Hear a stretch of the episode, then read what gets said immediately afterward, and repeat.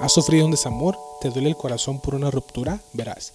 Tu cerebro experimenta una angustia profunda ya que la ciencia nos ha demostrado que quien más sufre no es el corazón, sino el cerebro, que interpreta ese desamor o abandono como una herida, como un impacto que no sabe cómo procesar.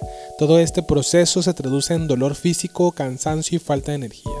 Esta necesidad se convierte en un impulso que busca ofrecer una serie de recompensas para tu cerebro. Estos esfuerzos van desde la necesidad del apego, la intimidad, el sexo y el alivio de la soledad.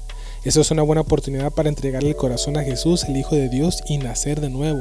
Fue él quien dijo, el Espíritu del Señor está sobre mí por cuanto me ha ungido para dar buenas nuevas a los pobres, me ha enviado a sanar a los quebrantados de corazón, a pregonar libertad a los cautivos y vista a los ciegos, a poner en libertad a los oprimidos.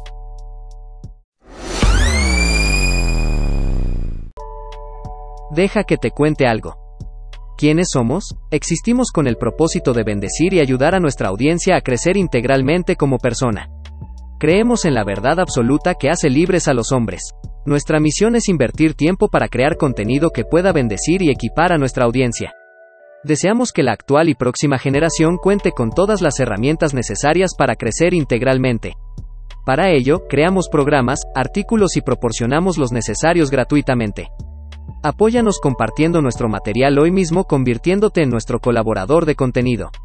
Forma parte de un grupo de gente que se ha propuesto cambiar las cosas y de una red lo suficientemente sólida para crear un cambio positivo en las vidas de las personas.